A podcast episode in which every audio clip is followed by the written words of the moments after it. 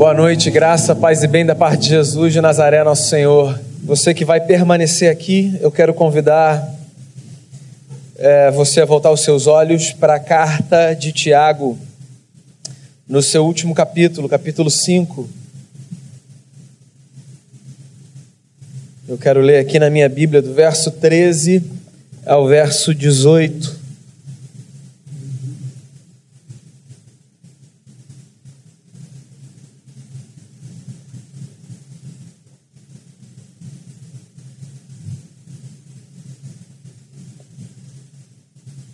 Carta de Tiago,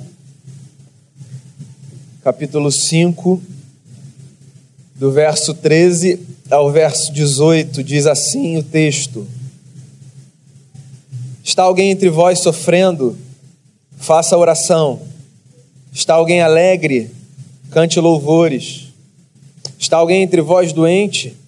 Chame os presbíteros da igreja e estes façam oração sobre ele, ungindo com óleo em nome do Senhor. E a oração da fé salvará o enfermo, e o Senhor o levantará, e se houver cometido pecados, ser-lhe-ão perdoados. Confessai, pois, os vossos pecados uns aos outros, e orai uns pelos outros para ser descurados. Muito pode, por sua eficácia, a súplica do justo. Elias era homem semelhante a nós, sujeito aos mesmos sentimentos, e orou com instância para que não chovesse sobre a terra e por três anos e seis meses não choveu. E orou de novo, e o céu deu chuva, e a terra fez germinar os seus frutos. Essa é a palavra do Senhor. Queria fazer uma oração e a gente começa a conversar. Senhor, obrigado porque o Senhor trouxe a gente em paz, que nesse momento a tua palavra anunciada encontre no nosso coração espaço para cumprir o propósito para o qual foi destinada, que ela dê frutos na nossa vida e que isso seja para o nosso bem e que isso seja para a proclamação do Evangelho e para a glória de Jesus. Com o perdão dos nossos pecados, no nome do nosso Senhor. Amém. Amém. Muito bem. Cura é um tema delicado, se tornou um tema delicado, sobretudo nas igrejas é, de protestantismo histórico, como a nossa. Né? O protestantismo é muito amplo. Na verdade, há muitas tradições dentro da tradição cristã. E não de hoje, já de tempo, parte da tradição cristã tem se apropriado do tema cura de uma maneira muito inadequada, né? banalizando o tema, é, se utilizando do tema com interesses pessoais, com construção de impérios, etc. E aí, quando a gente percebe que parte do nosso grupo pega um tema e segue para uma direção tão equivocada, às vezes a gente corre o risco de, ao invés de fazer o contraponto, ficar quieto e não falar absolutamente nada. E eu percebo que a gente vai abrindo mão de alguns temas bíblicos, saudáveis, pertinentes e necessários, porque nós julgamos que eles já estão desgastados o suficiente para a gente tocar neles a gente não devia escolher esse caminho. A Bíblia fala sobre muitas coisas belas que têm sido anunciadas de maneira feia. E eu acho que esses nossos encontros são, em alguma medida, uma oportunidade para a gente resgatar a beleza de temas sensíveis que fazem parte da nossa vida. A cura é um deles. E é sobre isso que eu queria conversar com você nessa noite. E eu escolhi esse texto, ainda que haja tantos outros nas Escrituras, porque eu acho que esse texto é um texto que trata a cura de maneira holística, integral. Eu não sei se você sabe, mas o autor desse texto, Tiago, foi irmão de nosso Senhor Jesus Cristo, bispo da igreja de Jerusalém, um dos grandes líderes da comunidade cristã no primeiro século. Tiago não fugia de temas sensíveis. Na verdade, a carta de Tiago sempre provocou muito desconforto ao longo da história. Martinho Lutero, por exemplo, reformador do século XVI, tinha muita dificuldade de admitir que a carta de Tiago era uma carta canônica, porque ele não conseguia conciliar o discurso de Tiago sobre salvação pelas obras, ou justificação pelas obras, para fazer mais jus ao tema, à luz do texto de Paulo, que falava sobre a justificação pela fé. Tiago era um sujeito que lia a experiência de fé de forma muito prática. Para Tiago, fé não era apenas essa experiência vertical que a gente cultiva no coração de maneira muito subjetiva ao fechar os olhos ou levantar as mãos. Tiago vivia uma fé e encorajava uma fé numa dimensão horizontal. Por isso que ele fala: nós somos justificados pelas obras. A nossa justiça diante de Deus, ela é percebida por aquilo que a gente faz, pela maneira como a gente se relaciona, como a gente olha para o próximo, como a gente serve. Tiago toca em diversos temas muito sensíveis: o poder da língua. No finalzinho da carta, Tiago fala sobre cura. E como eu disse a você, eu escolho esse texto para falar sobre o tema porque Tiago tem uma perspectiva muito sui generis sobre a cura. Ele trata a cura de uma maneira abrangente. Todos nós sabemos aqui que a nossa vida é una, certo? Somos um indivíduo completo. Lembre-se de Fernando Pessoa: para ser grande, ser inteiro. Põe tudo quanto és no mínimo que fazes. A nossa vida não pode ser dividida. Nós só dividimos no discurso, por uma questão didática. Pegando carona nessa divisão que a gente faz na vida, por uma questão didática, eu poderia dizer que nós somos seres físico, psíquico, espiritual. Existe uma dimensão da nossa vida que diz respeito à matéria. Nós somos constituídos por ela e eu acho que a gente não precisa gastar muito tempo para discutir isso, certo? Basta que alguém esbarre em você e pise no seu pé que você se lembra do fato de que você é matéria. E quando a gente fala de saúde, ou de cura, ou de doença, parte desse tema nos toca nessa dimensão. Nós também somos seres emocionais, psicológicos. Existe uma dimensão na nossa vida que é intangível, mas que é tão real quanto a matéria que a gente toca. E eu acho que a gente também não precisa gastar muito tempo para provar isso. Às vezes nós sentimos feridas em lugares que não conseguimos apontar, certo? Às vezes a dor não está alocada num órgão, é uma dor de alma, é uma dor de sentimento. E esse negócio é tão profundo que quando a gente experimenta sofrimento desse tipo, a gente não sabe o que fazer, para onde ir, onde apontar. Existe um universo para o lado de dentro, que é intangível, mas que nos preenche, que nos constitui. E nós também somos, pelo menos nós cristãos, percebemos assim, seres espirituais. O que não significa que nós sejamos menos humanos quando eu digo isso. Só significa que nós fomos dotados de um sopro que no livro de Gênesis o profeta Moisés chama de o sopro divino. Eu acho isso muito bonito. Moisés diz lá em Gênesis que quando Deus nos fez, Deus nos fez de tal forma que ele uniu matéria e sopro, fôlego dos céus. E nós temos então expectativas e anseios e desejos que não são preenchidos pelo que a gente consegue capturar, por ser matéria, e que também não são preenchidos ou satisfeitos com experiências emocionais dentro dessa dimensão horizontal. Existem anseios nossos que só são preenchidos quando nós nos abrimos para esse grande mistério do universo, que é a presença do eterno, sagrado. Nós vivemos em busca dele, de experiências que nos deem sentido. Isso aponta para o fato de que nós somos seres espirituais, assim fomos feitos, constituídos. E a verdade, meus amigos, é que nós, esses seres inteiros, explicados agora de maneira didaticamente dividida, às vezes experimentamos feridas em dimensões distintas. Então, pode ter um momento da sua vida que você está com o corpo são, com as emoções reguladas, mas sentindo um profundo vazio de Deus. Ou você pode estar, como a gente viu hoje de manhã num testemunho, cheio de Deus, com a cabeça no lugar, mas carregando no corpo feridas.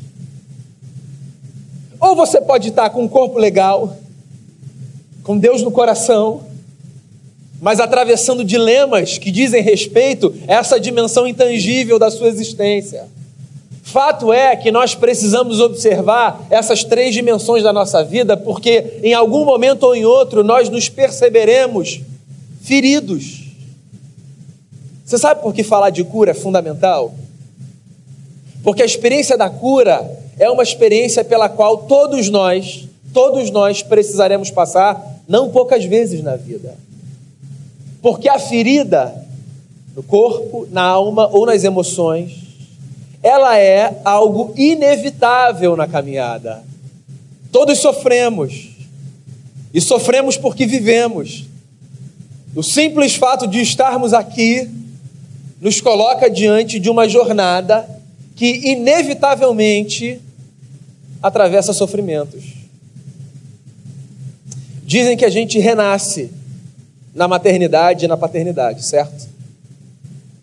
Eu me lembro quando o Lucas nasceu. Eu me lembro de quando o Felipe nasceu também, tá? Só porque a história tem a ver com o nascimento do Lu. Eu estava na sala de parto, com toda a minha coragem, olhando de longe aquele negócio que não é para mim, sangue, barriga aberta, etc. A expectativa de ver o meu primeiro filho sair do ventre da minha mulher. Os médicos todos eram amigos gente da igreja, gente que eu conhecia. O que me dava condição suficiente, mesmo não sendo alguém da área da medicina, de saber que alguma coisa estava errada quando ele sempre olhava. Quando Lucas nasceu, ele nasceu em sofrimento, roxinho, mole, sem chorar. Foram alguns segundos que, para mim, tiveram a duração da eternidade. Você pode imaginar. Naqueles segundos eu me fiz um sem número de perguntas. Como assim, Deus? Isso é ser pai, é isso? É ter o coração fora de si e ser apunhalado desse jeito? Meu filho nem chegou, eu já vou perder, o que está acontecendo? A vida não protege a gente de sofrimentos. A vida nos expõe. E às vezes, nos momentos que a gente menos espera, quando ele chorou, eu sentei, porque eu não conseguia sustentar o peso do meu corpo. Porque mesmo não sabendo de medicina, de uma coisa eu sabia, quando a criança nasce e chora, bem, o caminho é esse, né? Eu relaxei. E eu me dei conta de que a paternidade era exatamente isso. Assumir riscos triplicados. Porque se eu já tinha riscos que eram meus, inerentes à minha jornada, agora eu tenho que lidar com riscos que dizem respeito à jornada desses dois seres maravilhosos que Deus me deu a graça de criar. Você entende? Ser ferido na vida não é sinal de abandono, de marcação, de negligência ou de qualquer coisa do tipo. Ser ferido na vida é sinal de que a vida está acontecendo. E aí vem o Tiago e escreve esse texto. E ele diz assim: é possível que vocês precisem de cura. É possível que vocês precisem de cura física. É possível que vocês precisem de cura emocional. E é possível que vocês precisem de cura espiritual. Como é que eu percebo que o Tiago está atacando de forma holística o tema? Ele diz assim: olha, está alguém entre vós sofrendo? Faça oração. Está alguém entre vós doente? Chame os presbíteros da igreja e que eles façam oração com ele, ungindo-o com óleo em nome do Senhor. Confessem os pecados uns aos outros, para vocês serem curados. Então, se você sofre, tem oração. E eu acho que o Tiago está falando aqui desse sofrimento, dessa dimensão intangível. E se você está doente, tem oração. E tem óleo, uma representação para a cultura daquele tempo do que havia de conhecido de medicina. E se você tem pecado, que você confesse. Tudo isso para que um negócio aconteça, para que você seja curado. Olha só, a Bíblia desenha a experiência da vida como uma experiência maravilhosa, mas cheia de angústia, pelas razões que eu apresentei a você. Porque viver é necessariamente se arriscar. No entanto, a Bíblia descreve Deus como essa figura santa e maior e graciosa, que no curso da vida nos dá a possibilidade de experimentarmos alívio para o nosso sofrimento. Então, Tiago e os demais autores das Escrituras não descrevem Deus na Bíblia apenas como esse que olha dos céus e que cuida de nós. Tiago e os demais autores da Bíblia nos apresentam Deus como alguém capaz de, de maneira direta ou indireta, proporcionar alívio para o nosso sofrimento. Essa é uma das coisas mais bonitas da Bíblia, na minha opinião, acerca da vida com Deus. Porque ela não aponta o caminho da jornada com Deus como um caminho que nos protege do sofrimento, no sentido de nos blindar dele. O que ela diz é que nós podemos experimentar pela presença de Deus ou por uma ação direta ou indireta de Deus refrigério nos momentos de angústia. Como é que a gente pode fazer isso? Ora, a gente pode fazer isso de algumas maneiras. Um, sendo honesto em relação àquilo que nos toca e àquilo que a gente vive. Porque eu só vou me abrir para ser curado nas minhas feridas se eu tiver o mínimo de condição de olhar para dentro de mim e perceber que eu preciso ser curado, certo? Olhar para dentro é sempre muito mais difícil do que olhar para fora. É por isso, por exemplo, que nós temos tanta solução para o problema alheio e às vezes não temos para o nosso. Você já reparou isso, né? Que resolver o problema do seu amigo é sempre muito mais fácil do que resolver o seu. Porque nós temos fórmulas, nós temos leituras, nós fazemos diagnósticos. Olhar para dentro é um exercício que nem todo mundo tem coragem de fazer. Porque afinal de contas, se eu mergulho para dentro de mim, o que, que eu posso encontrar? E o que, que eu posso descobrir? Tem gente, por exemplo, que nunca vai ao médico com medo do quê? De um possível diagnóstico que talvez nunca encontre. Mas é o medo que paralisa e que diz o seguinte: não, para dentro não. Tem gente que não se abre com o outro para falar dos seus dilemas, das suas angústias. Por quê? Ora, porque tem muito constrangimento de viver uma vida que seja honesta o suficiente para encontrar no outro esse espaço onde Deus opera. Tem gente que não confessa pecado.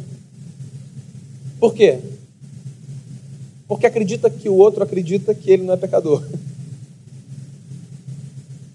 O Tiago está desenhando a igreja de uma forma interessante. O que ele está dizendo é o seguinte: a igreja precisa ser uma comunidade terapêutica.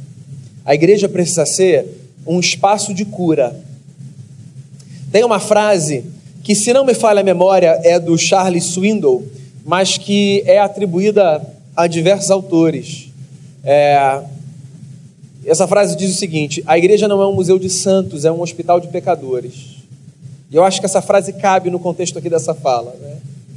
Igreja não é esse espaço comunitário onde a gente desfila beleza. A igreja é essa vivência comunitária que nos dá a graça de sermos instrumento de cura da parte de Deus um na história do outro. O que não significa necessariamente que a igreja vai ser sempre um espaço de é, contemplação de milagres, de mudanças sobrenaturais ou de coisas do tipo. Só significa que a igreja precisa ser uma comunidade ciente de uma vocação que ela recebeu a vocação de ser instrumento do eterno na vida do outro. Eu acho essa uma das coisas mais bonitas da igreja. Né?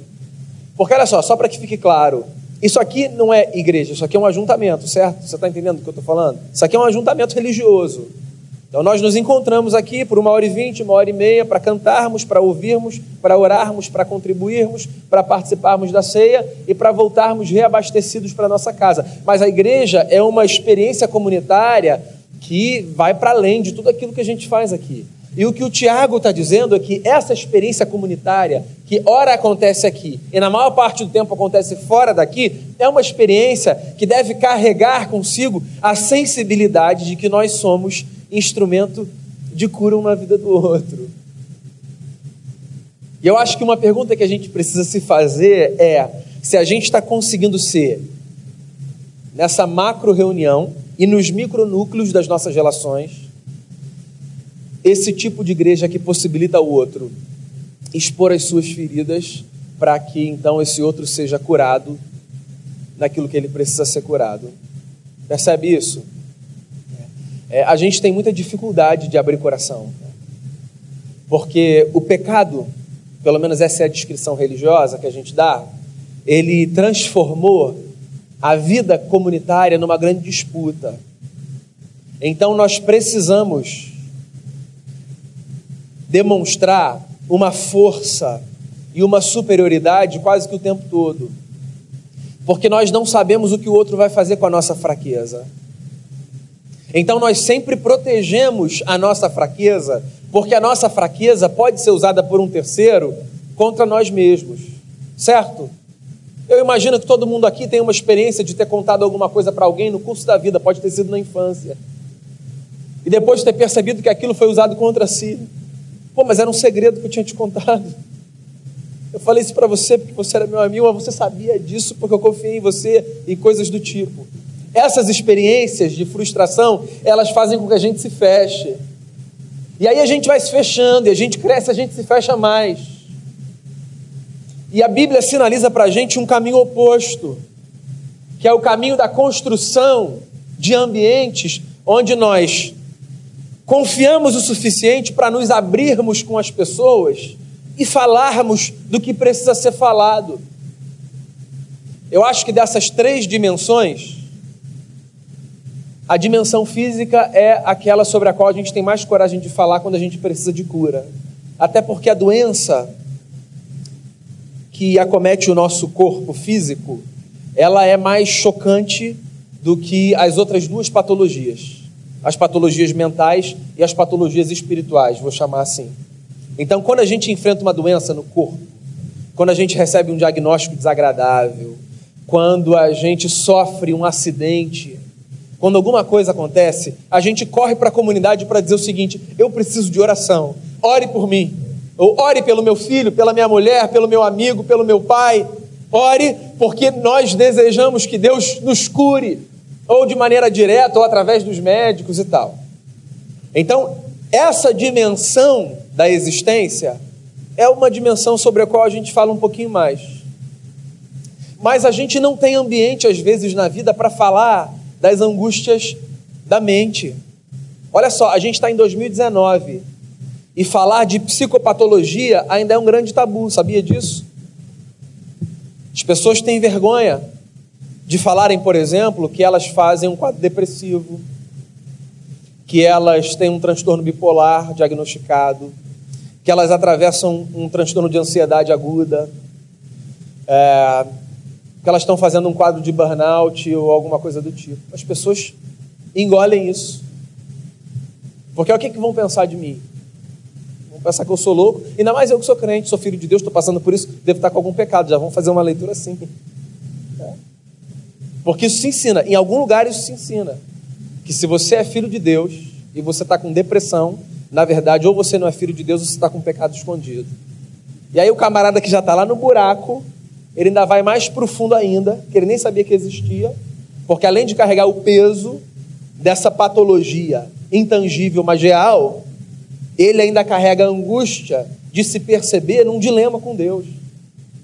E a gente precisa falar sobre isso a gente precisa ter gente com quem a gente abre o coração para falar das nossas feridas, das nossas dores. O Facebook não é esse lugar, você sabe disso, né? É que às vezes eu acho que a gente pensa que o Facebook é tipo um diário de antigamente. Sabe, meio que das meninas assim, querido diário. Aí o diário, vê se não era assim, meninas. Você fechava, tinha um cadeado que podia ser arrebentado pelo pai e pela mãe a qualquer momento, né? Mas assim, é, era o símbolo da proteção. E aí você fechava. escrever no diário fazia mais sentido do que no Facebook, porque o Facebook não é um diário. Não é. O Facebook está mais para um outdoor do que para um diário. Então, quando você escreve ali, na verdade você está colocando no outdoor. Não é o lugar, não é o ambiente. E você pode colocar qualquer outra rede social aí do lado. O ambiente da grande comunhão também não é o espaço propício. Não é. Porque a nossa vida é muito sagrada para a gente falar sobre qualquer coisa em qualquer lugar. Existem espaços que são os espaços da intimidade, da privacidade. A gente precisa ter esse espaço. Não é bacana você não ter absolutamente ninguém com quem compartilhar sua vida. Não é saudável. Esse negócio de eu não preciso de ninguém. Eu estou aqui para te ouvir, pode falar. Sou um bom ouvinte. Pode falar que eu vou te escutar, tenho o tempo todo do mundo. Aí o camarada fala, e você, o que está acontecendo com você? Não, não, não, comigo está tudo bem.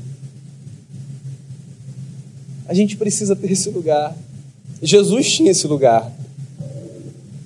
Os evangelistas descrevem um dia como o dia mais angustiante da vida de Jesus o dia em que ele foi preso.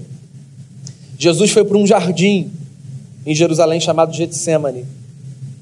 Naquele jardim, Jesus, você pode imaginar, estava cercado de muita gente. Os evangelistas descrevem a jornada de Jesus de uma forma que ela pode representar esses níveis de intimidade que devem haver na nossa vida. Então eles dizem, depois você pode ler os textos, que Jesus estava com as multidões, foi para o jardim, um passo. Ele foi para o jardim com os seus discípulos. Depois Jesus chamou os seus três grandes amigos, um outro passo. Porque tem coisa que dá para eu fazer na multidão e botar no Facebook. Tem coisa que dá para eu abrir para os conhecidos. Tem coisa que é para eu compartilhar com os três amigos que eu tenho. Lembra do sábio? Quem tem muitos amigos sai perdendo. Mas existe amigo que é mais chegado do que um irmão. Então a gente precisa ter espaço para a gente falar da ferida no corpo, a gente precisa ter espaço para a gente falar das feridas que acontecem na nossa estrutura psíquica, no nosso afeto, nas nossas afeições. E a gente precisa ter espaço para confessar pecado. Talvez esse seja o mais difícil. Fala você primeiro um aí. Vai saber. Aí o camarada fala um assim, levinho. Não, falar um negócio mais pesado aí, que eu não sei, depois você não sabe o que eu vou falar. É porque pecado é uma coisa feia, sabe? Pecado é, é, qualquer coisa que desvirtua a gente desse caminho que a gente entende ser o caminho correto, certo? Então, qualquer coisa que eu faça que comprometa a minha vida com Deus e a minha vida com o próximo, a Bíblia chama de pecado. E ninguém está isento dessa experiência. Ninguém, absolutamente ninguém. É, a Bíblia descreve o pecado como uma força que, que impõe um peso, inclusive, sobre os nossos ossos. Davi escreve isso de forma poética, obviamente, né? mas eu acho que essa poesia tem a ver com a tentativa de descrever como essa desvirtuação do caminho é capaz de trazer carga para os nossos ombros. E a gente precisa ter um espaço onde a gente confessa pecado. Os nossos irmãos romanos têm um ambiente do confessionário, certo? Então eles vão lá padre e eles dizem: Padre, fiz isso, isso, isso, isso e isso. Isso não faz parte da nossa tradição. E não sou eu que vou sugerir mas eu acho que a gente precisa ter o nosso confessionário informal, sabe? A gente precisa ter alguma relação que nos dê a graça de dizer o seguinte: isso aqui é um problema, eu luto com isso, ora por mim, estou contando com a sua oração. Onde é que a gente vai ter isso? Com quem a gente vai fazer isso? Porque o que o Tiago está dizendo é que a gente também precisa de cura nessa dimensão. E aí o texto está aqui dizendo: orem por cura. Orem por cura. Para que vocês sejam curados no corpo, para que vocês sejam curados na mente e para que vocês sejam curados no espírito. Orem. Para fechar, o Tiago dá um exemplo. Ele diz assim: Elias orou. E por três anos não choveu. E depois ele orou e choveu. Por que, que o Tiago evoca a figura de Elias, que era um profeta do Antigo Testamento? Porque o ministério profético ele tinha uma coisa interessante. Os profetas no Antigo Testamento eles estavam mais preocupados com a obediência do que com a reputação. E quando a gente está mais preocupado com a obediência do que com a reputação, com o que vão pensar da gente, etc., a gente tem mais chance de ter experiências com Deus que quando a gente está muito preocupado com a reputação, a gente não tem. Não sou eu que vou dizer para você agora que você deve orar dizendo para Deus o que Deus vai fazer, né? Só o louco faz esse tipo de oração, certo? Então, quando eu encorajo você a orar por cura, por exemplo, em qualquer uma das três dimensões, eu não estou dizendo a você que você vai fazer aquelas orações horrorosas de quem grita com Deus e diz: Senhor, eu determino e tal. Lá, lá, lá. Pode vir agora, porque hoje é o culto da cura. Hoje vai acontecer. Isso é de uma de uma prepotência infantil, né? De você achar que você tem a agenda de Deus na mão. Está no seu celular, conectada com a sua agenda do Google, está a agenda da Trindade. Mas a gente podia orar com ousadia. É que a gente está muito preocupado com reputação. Nós presbiterianos, então, nós oramos assim, ó, Senhor, cura, mas se senhor, só se o Senhor quiser. A gente sabe que é só se Ele quiser, a gente fica tranquilo. Você não precisa explicar que é só se Ele quiser. Você pode orar só pedindo, Senhor, cura. A gente está tão preocupado com como a nossa teologia vai ficar arrumadinha na oração, que a gente fala, Senhor, cura. Se o Senhor quiser, que o Senhor é soberano, se o Senhor não quiser, o Senhor não vai curar. Deus sabe disso. A gente não precisa ensinar teologia para Deus. Deus sabe desse negócio todo. A nossa oração, muito mais do que uma aula de teologia, devia ser a oração de um filho que abre o coração com o pai. Sabe? Então, quando a gente fala, Deus cura, por graça, a gente não está dando ordem para Ele, a gente está apresentando um desejo, um pedido. E a gente sabe que o nosso pedido vai até o limite do nosso poder, que é zero. É um pedido. E a gente evoca a força do nome de Jesus, porque é Jesus quem nos dá a graça de conversarmos com o Pai. Ponto. Mas a gente ora. E a gente ora, ora para que Deus se utilize dos médicos, ora para que Deus se utilize dos enfermeiros, ora para que Deus se utilize de quem Ele quiser se utilizar, ora para que Deus haja de forma direta, ora para que Deus toque a nossa alma, e a gente ora para que Deus perdoe os nossos pecados. A notícia que eu tenho para dar para você, que sofre como eu sofro na vida, é que o Evangelho é um convite para que a gente viva experiências de cura. Experiências mil.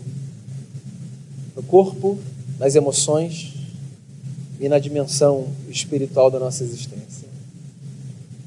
A minha oração nessa noite é para que você assuma esse ministério da igreja de ser um espaço de cura que as nossas relações sejam terapêuticas, que os nossos cultos sejam terapêuticos, que as nossas células sejam terapêuticas, que a gente possa abrir com alguns o coração a ponto de dizer: Eu estou sofrendo muito angústias lá dentro, me ajuda em oração, ou me aponta um caminho de um profissional que pode cuidar de mim. E a minha oração também é para que a gente encontre relações profundas o suficiente para que a gente possa confessar pecado e dizer para o próximo assim, seja ele quem for, eu conto com a sua oração, para que nisso eu vença os instintos que eu carrego pelo lado de dentro e que eu preciso vencer. Quando a gente vê cura acontecendo, não é para a gente botar banner e dizer, pode vir para cá, esse lugar é milagroso. Quando a gente vê cura acontecendo, não é para a gente achar que o poder de Deus agora parou no nosso bolso. Quando a gente vê Deus curando alma, coração e corpo, é para a gente se lembrar dele é a glória, Dele é o poder. Ele é para todo sempre rei. A gente vê o que Deus faz, a gente compartilha com um amigo e a gente diz: Obrigado, Senhor. O Senhor é maravilhoso. Continue a cuidar da gente. Eu queria convidar você à oração. E eu queria convidar você a sondar o seu coração e saber se existe alguma dimensão da sua vida que precisa de cura nesse momento.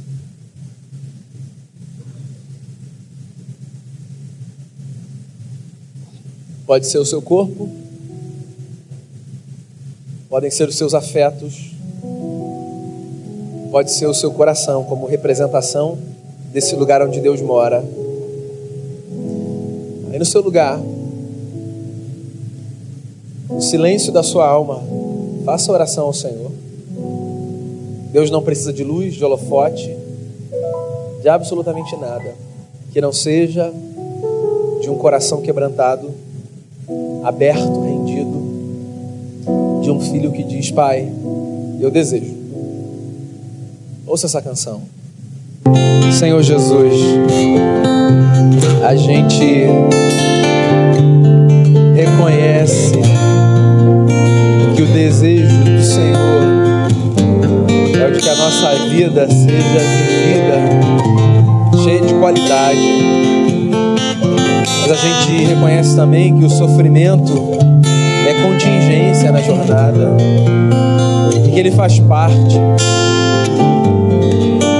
Mas a boa notícia do Evangelho é que a gente pode experimentar enquanto a gente vive essa vida gotas de alívio que vem com a graça dos céus. Uma das coisas mais bonitas, Senhor, da comunidade que serve a Ti é a esperança que a gente carrega no coração. Essa esperança que faz a gente ressignificar a história em face do sofrimento, que faz a gente acreditar que o choro pode durar uma noite, mas que a alegria vem pela manhã, que faz a gente olhar para um texto como esse e dizer sim, nós podemos acreditar que o justo pode muitas coisas com efeito por conta da sua oração. Nós apresentamos a Ti o nosso coração, Senhor. Cura é um negócio que a gente precisa.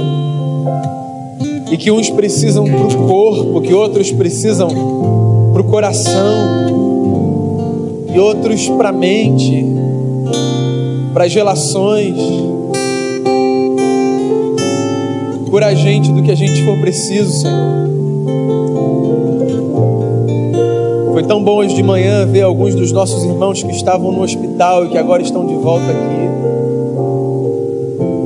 Como é bom ver gente que tem gente querida no hospital, mas que vem aqui para louvar o teu nome por saber que mesmo nas adversidades da vida, a gente conta com o conforto que o evangelho nos traz.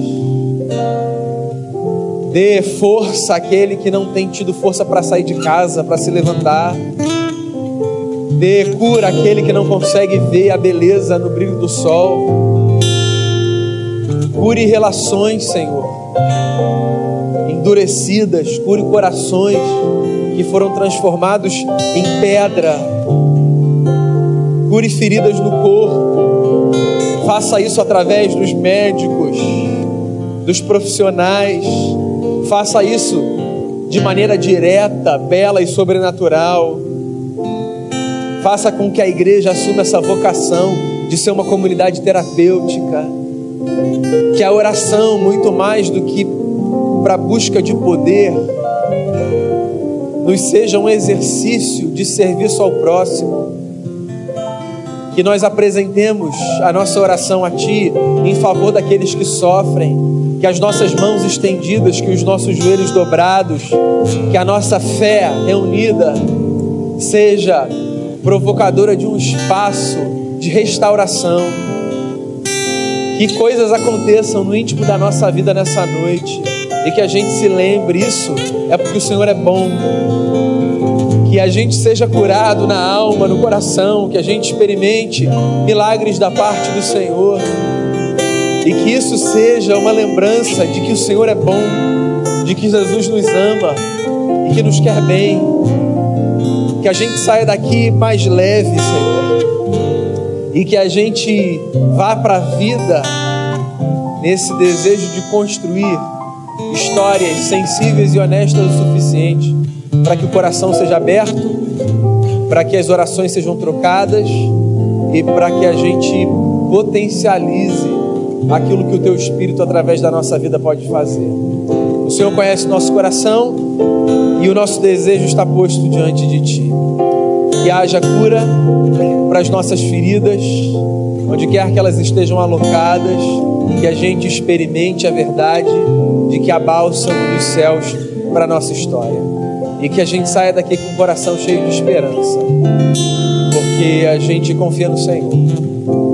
É a oração que a gente faz como comunidade de fé, no nome de Jesus, o nosso irmão mais velho, Senhor. Amém. Amém.